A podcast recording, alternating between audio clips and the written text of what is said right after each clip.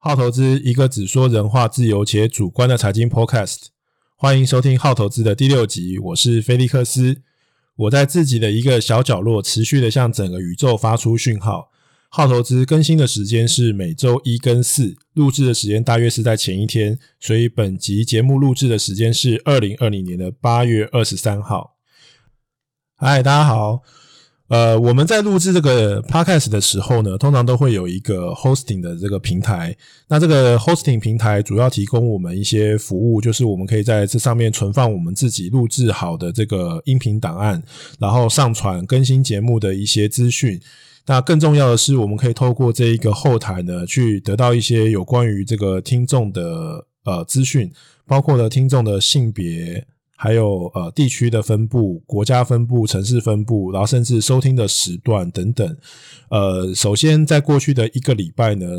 呃，在听众的部分有一个比较大的增长，所以非常感谢大家的订阅跟收听。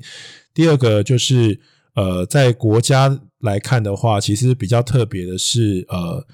在前五名里面出现了西班牙。啊，我个人其实是不太记得我现在目前有什么朋友生活在西班牙，所以我还蛮好奇，就是说，如果你是在西班牙收听我的节目的话，也希望你可以跟我分享你是如何呃收听或得知到这个节目的啊，非常欢迎你，也谢谢你。录到第六集呢，我有发现，其实我每一集录制的这个时间的长度其实有越来越长。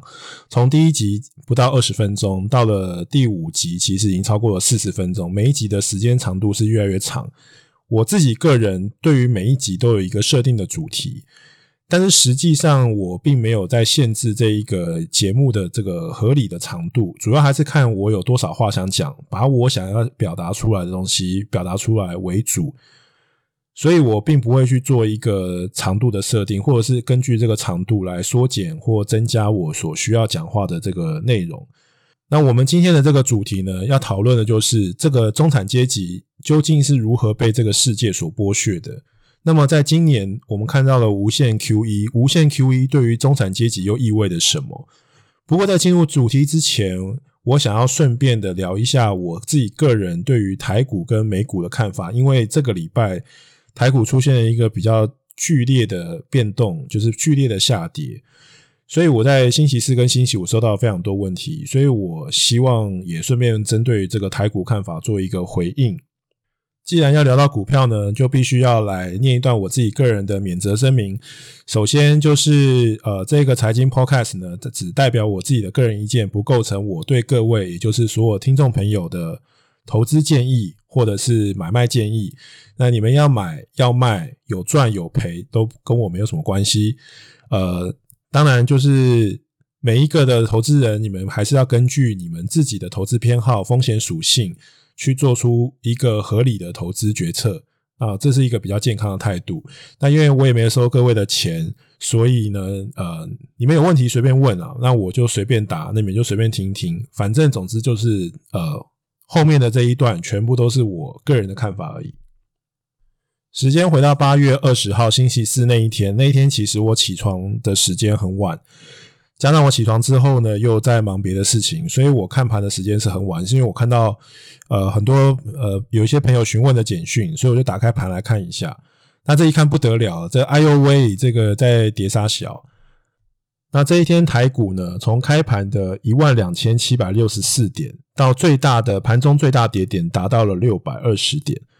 到收盘的时候仍然是下跌了四百点左右。尤其是在这一天，其实爆出了一个接近三千五百亿的大量，也就是在这一天形成的技术分析上面的一个巨量长黑。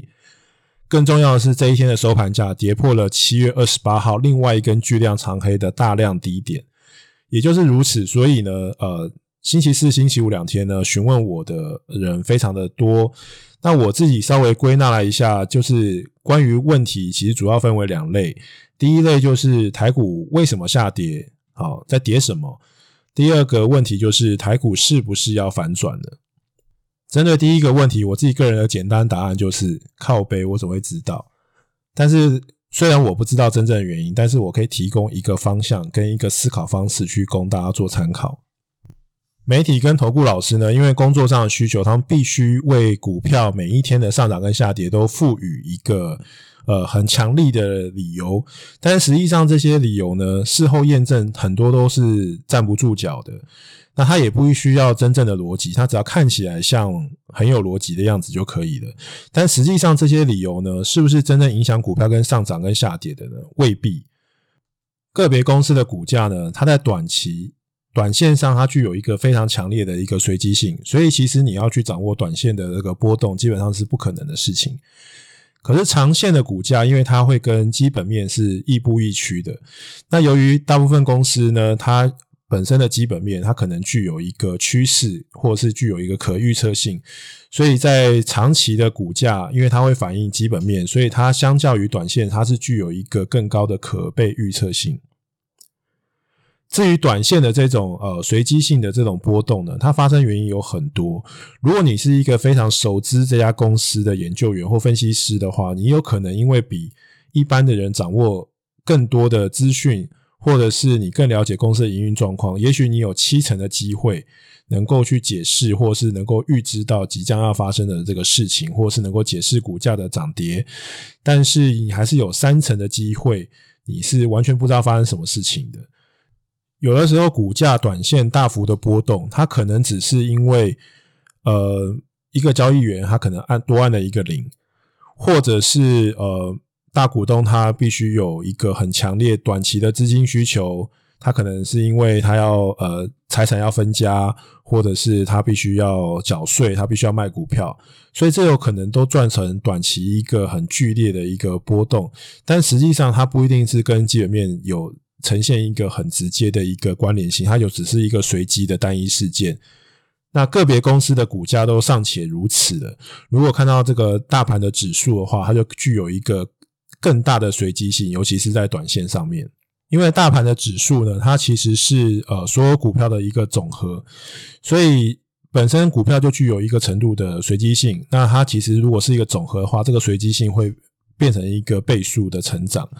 第二个就是影响的指数，不是只有单单呃公司个股基本面，它已经上升到整个市场的层面的时候，它还包括它必须反映到市场本身面对的风险，然后还有政治上面跟汇率上面相关的这些波动，它都会影响到股市的这个短期之间的这个涨跌，所以它影响的这个层面很多。更重要的是呢，市场跟指数它有一个它自己必须会走的方向。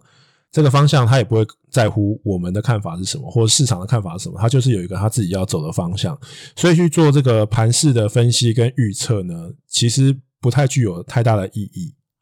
不过，我可以跟大家分享，就是我在星期四台股大跌的时候，我整个思路的过程是什么？首先，我的第一个反射动作当然是去看一下这个市场上是不是有正在发生的重大利空事件。可是从这个新闻面跟资讯面看起来，是并没有什么重大的利空。然后第二个当然就是去看美股，美股其实在前一天是有杀尾盘的现象，但是并不是一个很呃大的修正。那同个时间的台亚股呢，亚洲股市其实普遍是下跌的，但是跌幅都没有台股这么深，所以看起来呢是比较像是台股自己独特的一个呃修正。再来呢，很多媒体呢就有揣测说，可能是因为这个。台海局势的紧张，包括军演在内，或者是这个华为禁令的这个影响的发酵，但实际上这些事件呢，其实在更早之前就已经发生了。我也不觉得说这些东西会拖到礼拜四才来做反应，因为礼拜四其实是有一点点太晚了。那再来第三个就是在外资的部分，那因为在盘中的时候，你当然不会知道说呃外资的动向是什么，但是其实如果去看台币的方向，其实呃也是相对一个比较平稳的汇率，所以后来也证明了，就是说其实那一天那么大量，其实外资卖超的金额相较于那一天的成交量，也不是那么呃决定性的呃比重。那最后一个可能就是呃技术分析的一个可能性。那身为一个基本面的研究员，其实我是很不太喜欢去讨论这个呃技术分析的。但毕竟呢，在台股的这个交易的人，其实技术分析是一个很很重要的一个派别跟信仰。所以相信这个技术分析的还是非常的多，尤其是呃在星期四的时候，在跌破了七月二十八号的大量低点，也就是指数位置一二五三三之后，其实出现一个更大斜率的呃陡角度的下杀，所以这看起来更像是一个技术线型破线之后的一个停损的卖压。总之，这个下跌就是已经发生了。我们要做的就是尊重市场，因为这个股市的波动呢，就是非常正常的一件事情。那更重要的是，我们要去做出相对应的这些行动。星期四当天呢，不管你是解码也好，加码也好，或者是你不动作也好，它都有可能是正确的投资决定。但是这个正确的前提不是在于后面的股价验证你赚钱跟赔钱与否，而是它的前提是建立在你是经过思考之后，根据你自己本身的策略做出的呃决定，而不是跟着这种市场恐慌的这种情绪，好，在很短的时间去做出一个比较冲动或者是一个比较不理智的一个决定。那关于第二个问题啊，就是说台股是不是要反转的？我觉得这个问题也非常难回答，但是我自己个人的看法是，我认为还没有要到这个反转的时刻。呃，之前有提到说，其实股价反映的是什么？股价其实反映的三个层次，第一个，股价反映的是基本面；第二个是反映的对基本面的预期；第三个是更重要的是基本面预期的转折。我认为，其实，在基本面跟基本面预期其实都没有太大改变的状况之下，现在是有可能基本面的预期的出现了一个转折。从技术分析的角度来看呢，这个高档巨量长黑当然是很可怕，但是我可以跟各位说，更可怕的是无量的长黑。高档的巨量长黑表示说，其实在高档的时候，还是有非常多的人愿意进场承接股票，所以你的股票是具有流通性的。虽然股票大幅度的修正，但是你可以卖得掉。但是更可怕的是，没有任何人要进来承接股票。我觉得，所以高档的巨量长黑虽然看起来是很惊人的，但是实际上无量长黑才是一个更可怕的一个讯号。过去像台股涨这么多的话，其实都会有一个做头的一个过程，很少会看到一个巨量长黑，然后就直接反转 V 型反转下去的。我在这里呢，不是说要去预测这个指数的方向，或是我们也不需要为指数预测立场，但是呢，诶，你必须要去尊重，就是这两根巨量长黑，它就是有一个七千亿的筹码，我也可以说是七千亿的冤魂，在这一个区间里面被套牢了。总之呢，我自己对于这个修正的理解呢，就是它是一个警讯。这个警讯是告诉我们说，我们不可能知道这个山究竟有多高，可是有这个警讯之后呢，起码我可以知道说，我们已经非常接近这个山的这个呃巅峰了。那尤其是这个呃台股过去其实是呃相较于美股在这两年其实是具有一个比较领先的这个位置，所以我们也必须要连美股的状况一起来看。跟大家介绍一个比较有意思的一个指数，就是这个贪婪跟恐惧的指数。现在这个贪婪跟恐惧的指数呢，其实它在呃三月十八号到三月二十三号，就是股市最低迷的时候，其实那个时候它是低于百分之二十的，也就是市场是极度的恐惧。那现在这个贪婪跟恐惧指数呢，其实已经到了七十一，已经非常接近那个八十 percent 的这个临界点了。也就是说，其实这个不管是这个贪婪恐惧指数也好，或者是这个股票领先基本面的这个速度也好，甚至于这个基本面的这个修正也好，它都告诉我们几个警讯，就是说，也许现在不是最高点，但是我们已经非常接近最高点了。那接着很快讲一下美股啊，那美股目前还是一个岁月静好的状态，而且我个人认为，其实美股的投资是相对于台股来的更加的容易，因为美国可以值得长期投资的公司更多，然后这些公司具有一个非常强大的竞争优势，所以其实在股价的涨跌上面，其实受到市场波动的这个影响，其实是远较于台股来的更小。那目前来看的话，在呃过去这一个月，其实美股主要的这个涨的主轴就是在于股票分割，因为苹果宣布了这个第五次的股票分割之后，苹果的股票价格就是有如火箭一般的喷射。然后在这个之后呢，其实这个 Tesla 也宣布了这股票分割，然后这个股价也是像它的这个 SpaceX 的这个火箭一样，是呈现一个喷射的状态。但尤其是苹果这个是非常惊人。第一个，苹果是一个市值非常大的公司，然后股票还可以这样做上涨。第二个就是说，其实这是他第五次的股票分割。我记得呢，他其实在上一次股票分割是在呃二零一四年的时候。二零一四年的时候，那时候他做了也一股换成七股的这个股票分割，因为那时候股票呢就是涨到七百块，涨到七百块之后分割成七股之后，每一股就变成了一百块，然后可以分到七股。那你的这个持有的这个价值是一样的。可是，在那个之后，在短短的六年之中，我又看到这个股价从一百块又再涨到了呃星期五，基本上就已经到了五百块的这个程度，所以这个涨幅是非常惊人的。如果我们去看这个前面五次的这股票分割，在八七年的时候呢，一股分成两股。然后两千年的时候跟二零零五年的时候都做了一次，呃，就是一股分成两股的分割。在二零一四年的时候，一股分成七股，所以这样子的话，等于是当初你在八七年以前持有的一股，到今天其实已经超过了呃五十几股了。然后再加上今天就是八月二十四号，在今天持有呃苹果股票的人呢，他将会呃获得这个股票分割的这个资格，然后他会在这个八月三十一号得到股票。那这个是一股分成四股，所以也就是说，你本来持有一股，在一九八七年以前持有一股的人，到今天可能已经超过了两百股，就是到了下礼拜了，到下礼拜就会超超过两百股。这个已经不是加倍奉还了，这个是百倍奉还。不过，这个股票分割其实也不是这个股票上涨的这个保证，主要还是因为这个分割股票的是苹果跟 Tesla。那这个两家公司主要分割呃股票原因，其实也就是因为他们的股价其实已经到一个非常高的位置，所以他们做了分割之后，可以让更多小的这个散户投资人可以去参与这个股票的投资。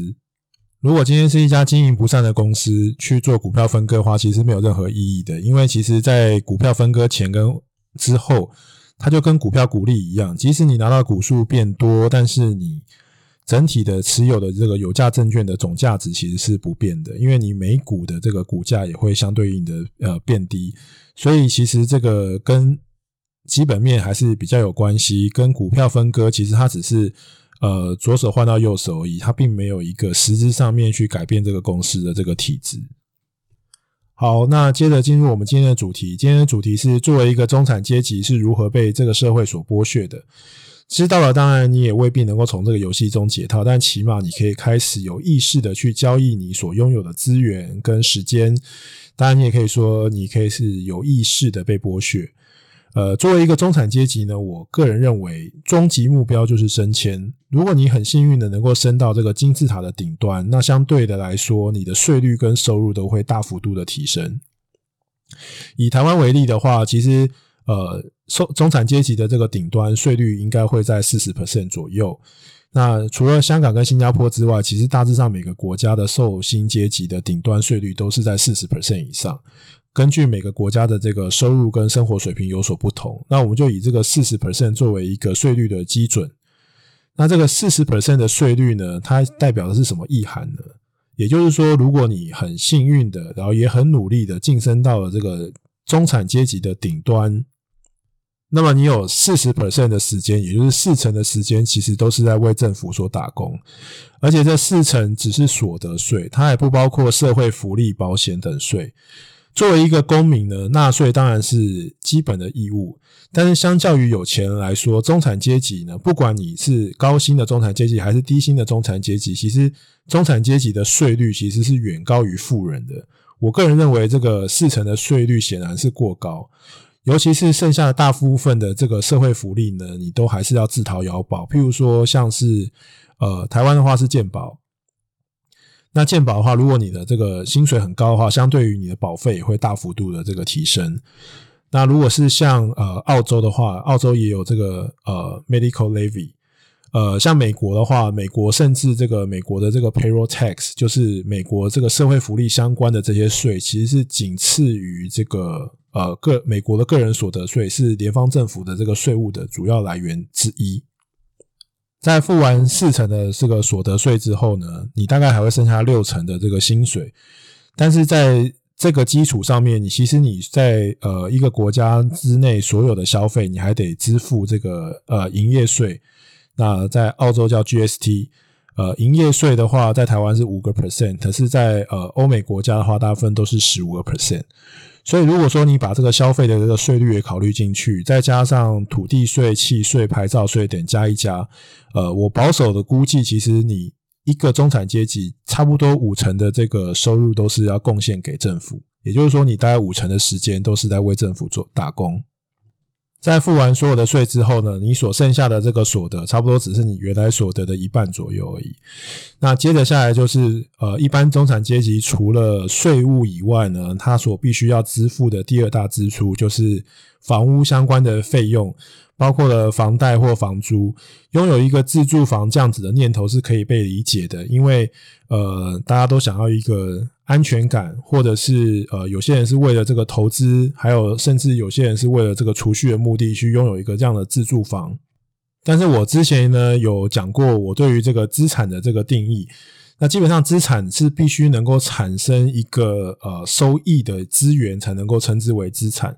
但自住房呢，其实本身它只是一个负债，你不单是要去偿还这个负债，而且本身这个自住房并没有产生任何的呃收益，只有到你必须要处分它那一天，你可能会得到资本利得。所以就这个意义上来讲，我觉得自住房并不是一个资产，而是一个负债，而且它其实是一个不好的负债。那这个我们可以留到在讲负债的时候再来提。为了这样子的一个负债呢，你必须要花出多大的代价呢？呃，很少的有人是可以用现金去呃购买房子的，所以大部分人都是必须要透过呃银行去做贷款。那这个银行的贷款呢，通常都是二十年，甚至现在很多银行都已经拉到三十年的贷款。那也就是说，其实在你还清这个贷款之前呢，房子其实是银行，并不是你的。我换个方式说好了，也就是说，其实你是预支你未来二十年的时间，去跟银行借了一笔钱来买这个房子，所以反过来来讲，就是其实你真正抵押的并不是这个房子，其实抵押的是你在未来二十到三十年工作的时间跟收入都抵押给了银行。如果你大部分的收入都给了银行跟政府的话，其实你可支配所得其实是呃，也许是。三十 percent，或者是比三十 percent 还要再更低，而且呃，大部分的人为了生活能够有保障，就跑去买了保险。台湾人是特别喜欢买保险的，所以说在扣掉这个保费的话，其实你自己的这个可以所存下来作为投资的钱也好，或者作为生活的钱来讲，这个比重其实是非常低的。那如果我们再去看保险公司。如果大家常常去旅游，当然就是今年是不可能了。但是就是说，过去大家在常常在旅游的时候，大家会发现说，其实每个国家在大城市最精华的地区，就是 CBD 的商办大楼，呃，通常上面的那个 logo 都是保险公司。也就是说，这些大楼呢，不管它是什么企业，其实大部分的这个 CBD 的商业大楼都是由这个保险公司所拥有的。保险公司的精算师呢，在计算保费的时候，其实就确保了这个保险公司不会亏钱，因为毕竟的理赔只是一小个部分的金额，大部分保险公司在收来这些大笔的低成本的钱，它就必须要做一个有效能的运用。那尤其是商办跟房地产，更是呃增值跟现金流的最佳选择之一。于是呢，那个保险公司呢，就拿你付给这个保险公司的这个钱，拿去炒高了这个房地产。不只是商办，包括住宅也是。那中产阶级的这个薪水呢，本来就已经追不上通膨了，加上亚洲人普遍都有一种必须要有房子的这种根深蒂固的想法，所以迫使的他们必须要跟银行借贷更多的钱来买房。这也就意味着必须要预支自己更长的工作时间，才能够取得更大金额的贷款。所以说，其实你看到这里，其实有点恶性循环，就是说，你付的这个保费，保险公司跟银行的借贷呢，又让这个呃房地产的价值变得更高，然后你为了买房地产，就必须要再去借更多的贷款，然后你必须预支你更长的工作时间，所以它变得有点像是一个恶性循环。那除了这个呃保险公司、银行跟政府扮演的角色之外，那因为这个金钱的缺乏，所以我们的这个。呃，生活娱乐也必须要随之降级。那最廉价的这个娱乐当然是追剧跟电玩。但 Netflix 其实也说，他们其实现在这个真正的竞争对手其实并不是同业，而是睡眠。听到这边，大家应该可以隐约的感觉到，前面描述的这几个角色，包括政府、银行、保险公司，甚至这个娱乐的巨头，其实都有一些共同的特质，他们也都希望能够从中产阶级身上，呃，掠夺一个共同的资源。中产阶级呢，其实就是追求一份所谓的安全感，但是实际上，中产阶级真正被剥夺的东西，并不是金钱，而是时间。货币其实只是一种交易跟储存的工具跟单位，其实本质就是一张纸而已。这个打工仔呢，他出卖了自己的时间去。呃，交换一个安全感，而这个钱跟钞票就是这个安全感的具体的体现。因为拥有这样子的薪水呢，你才能够去做借贷，然后拥有自己的房子。所以你会为了拥有自己房子这样的安全感啊，心甘情愿把自己绑在工作上面二十年甚至三十年。那不管你要怎么样追求你的安全感，现金流也好，或者是房子也好，这样子的交易的根本在于钱，就是你拿自己的这个。时间去交换金钱，也就是薪水，所以这个就牵扯到我们今天要讨论的第二个问题，就是无限 QE 对于中产阶级的意涵是什么？我们之前讲到这个 QE 其实就是印钞票，就是稀释钞票的这个价值。无限的 QE 其实就是无限的稀释钞票的价值。既然这个薪水跟钱，它其实是这个我们在做交易时间的一个具体体现。无限的去稀释这个钱的价值呢，其实它意思就是无限的去稀释你所出卖这个时间的这个价格。所以可以想见的就是说，其实在这个无限 QE 之下，这个贫富的差距跟落差会越来越大，因为资本的这个成长的力量呢，本来就远远大于这个中产阶级的这个薪水的资这个薪薪资的成长，再加上这个本身。呃，钞票的价值是不断的这个在贬值，所以这个差距其实是会无限的拉大。如果就拿这个现在因为疫情期间各个国家都有在做一些呃纾困或发现金这样子的一些政策，但其实那些穷的那些人，他们拿到这些钱，他们就是可能买食物就吃掉了，或者是他们就是必须要面对呃。失业也好，或者是短期之间这个现金的这个短缺，他们就必须要应付这个眼前的困难。可是有钱的人，他拥有的是呃资本，在这样子的这个无限 QE 的这个环境之中，他们的这个财富就会呈现呃更高的倍数的成长，所以这个会造成一个非常大的一个贫富差距。也就是说，其实今年就是财富又再重新的分配了一次。也就是因为这样子呢，我认为不管你的背景是什么，你都应该要去学习投资。而且你去学习投资，并不一定要你自己去做这个投资。如果你真的觉得这个投资对你来说非常困难，你也可以采取被动投资的方式。但是不管你是使用哪一种投资方式，你都必须要有一些投资的想法跟概念啊。因为在未来的世界里面，这就是战争。这个战争其实不再只局限于。呃，国与国之间的战争，或者是这个贫富之间的战争，呃，未来我们所要面对的，尤其是今年的疫情，大家可以看得很明白，很多事情的改变，我们未来会面临到这个全方位的这个战争。那这个投资呢，其实就是一个我们的手上的武器。我想要强调一下，就是说。我并没有妖魔化上面所提到的所有角色，包括银行、保险公司跟政府，他们其实都是在做他们自己的工作而已。但是我希望呢，今天的分享能够让大家能够有一些呃更多的一些想法，或者是呃呃更或者是更有意识、更有效率的去出卖跟投资自己的时间。而实际上，其实时间管理它也是一个伪命题，因为时间它无法储存，也无法管理。但是作为一个人，他唯一能够改变的，就是他对于自时间的一个看法，或者是更有效率的运用。而我认为投资的争议，就是对于时间的有效率运用。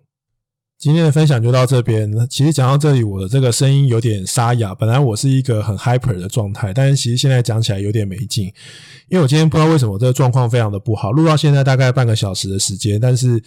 其实我是录了差不多七个小时，就是我今天这个脑子一直在打结，然后舌头也一直在打结，所以不知道为什么就是一直拖拖拖到了这个呃七个小时，但其实这个大家听起来只有这个半个小时的份。以上就是我今天要跟大家分享的内容。那接下来进入这个 Q&A 的时间，呃，本周的话是有三个问题，主要第一个问题我刚刚已经回答过，就是大家有问询问我对于这个台股的这个看法。第二个问题呢，是有关于我对于这个 OTT 服务的看法。那 OTT 是什么呢？英文就是 Over the Top Media Service。这是一种透过这个呃 Internet 向观众提供串流媒体的服务，所以包括了像呃 YouTube 啊，或者是像 Netflix 等等在内，都是有涵盖在这里面的范围。那基本上这个产业是一个高速成长的产业，而且它里面涵盖的公司也非常的多。所以真的要讨论这个产业的话，我可能需要更多的资料，或是要花一个小时时间在做另外一个专辑。但是我相信，呃，这个朋友可能。呃，特别想要问这个 OTT，是因为最近台湾有一个这个 OTT 的专法，也是世界好像唯一一个具有 OTT 专法的一个一个地方。呃，首先在这个 OTT 专法里面，我自己上网呃做了一下这个搜寻啊，那我觉得呃结论来说，其实它就是有两个比较明显的影响。第一个影响就是说，它很明确的指出，它只会呃管理这个专业生产内容的平台，也就是说，这些像 Netflix 啊、爱奇艺啊，这些都是被它呃管制的这个范围之内，但是它是不管这个呃 UGC 的，就是。呃，使用者分享的内容，因为像 Podcast 这种就是属于交换观点或者是经验为主的这种社群媒体平台，所以就是说，这种使用者上传的这种分享内容是不归呃 OTT 专法管的。但是在专业的这个厂商去做这个内容生产的厂平台，那它就会被这个 OTT 的这个专法所规劝。那第二个的影响的话，就是说，它给予 NCC 直接封杀中国 OTT 的一个一个武器。那至于这个影响是什么？坦白说啦，我觉得是对于呃台湾的这个人其实是没有任何的影响，因为有趣的内容，你就是会去国外自己去找这个资源。那呃，NCC 封杀这个中国相关的 OTT 呢？那简单的来讲，就是说以后这个爱奇艺，举例来说，就像爱奇艺的话，可能以后就是没有台湾站。那你要看那个爱奇艺的，你就可能必须要透过这个香港的爱奇艺，或者是呃大陆的这个爱奇艺，然后才能够看到这个爱奇艺。这个平台上面相关的这些内容，所以实际上作为一个观众来讲，是稍微有一点点麻烦。但是说你去国外的这些网站，你还是可以透过这些国外的网站去呃看到你想要看到的内容。所以我觉得对于观众来说是会有一点麻烦，就是你支付的平台或者是你支付的方式可能会改变。你你不能付台币，可能必须要付港币或人民币。或者是你可能必须，因为它不能够，呃，台湾的这些电信业者不能够去支援这个中国的 OTT 服务，所以你必须要连到这个国外的这个网站，所以在连网速的连线上面可能会受到一些影响。但实际上呢，就是以这个内容产业来说，你所想要看的这个节目。啊，一般的人他就是会去找这个相对应的资源，所以我觉得对于这个观众来讲，其实影响是没有非常的大，只是说你在付费也好，或者是你要在呃一些本土的这些服务跟内容的话，你会比较不是那么的方便。那最后一个问题啦，就是说之前有提到这个黄金的看法。那我里面有提到说，黄金其实可以是可以作为一个避险工具，或者是作为一个交易的工具。但是以资产的定义来说，严格来说，黄金并不是一个资产。既然黄金不是资产，所以无所谓资产配置的问题。那有人这个传了一篇报道给我，这个报道呢是《工商时报》在八月十六号的这个呃报道啊，里面就讲到说，呃，巴菲特转性增持黄金部位。所以说，这个用词遣字的精准跟重要性其实是非常的重要的。呃，我之前有讲过说，其实投资的第一课其实是掌握这个每一个呃词汇，或者是增加你用词遣字的这个精准度。就这样的标题，其实非常容易产生误导。首先呢，呃，波克夏它本身不一定代表巴菲特本人，因为波克夏其实是现在是一个非常大的投资公司了，所以里面有非常多的操盘人。好，如果说这个股票呢，并不是一个主要的持股，它不一定是代表巴菲特本人的意思。那第二个就是说，这个标题里面写的巴菲特转性增持黄金部位，但实际上波克夏买的并不是黄金本身，而是呃黄金矿商这个公司的这个股票，所以他买的还是公司，而不是呃黄金。因为呃之前有提过说，就是黄金其实严格来说并不具有这个资产的特性，而是一种信仰。因为本黄金本身是并没有具有收益的，可是如果是公司的话，它是有呃，它的价值有可能提升，然后它本身赚的钱，它会分配给股东，所以它是具有一个呃投资收益的，所以这样的公司才能够称为这个资产。那黄金本身并不是一个资产一部分，但它可以作为一个避险的工具，或者是一个交易的工具。但我不敢说，就是。呃，巴菲特未来不会改变主意去购买黄金，只是说我们在看这个新闻的标题跟内容的时候呢，啊、不能够只看标题，然后就用标题去做一个判断跟决定，而是我们应该要仔细去分析这个资讯，因为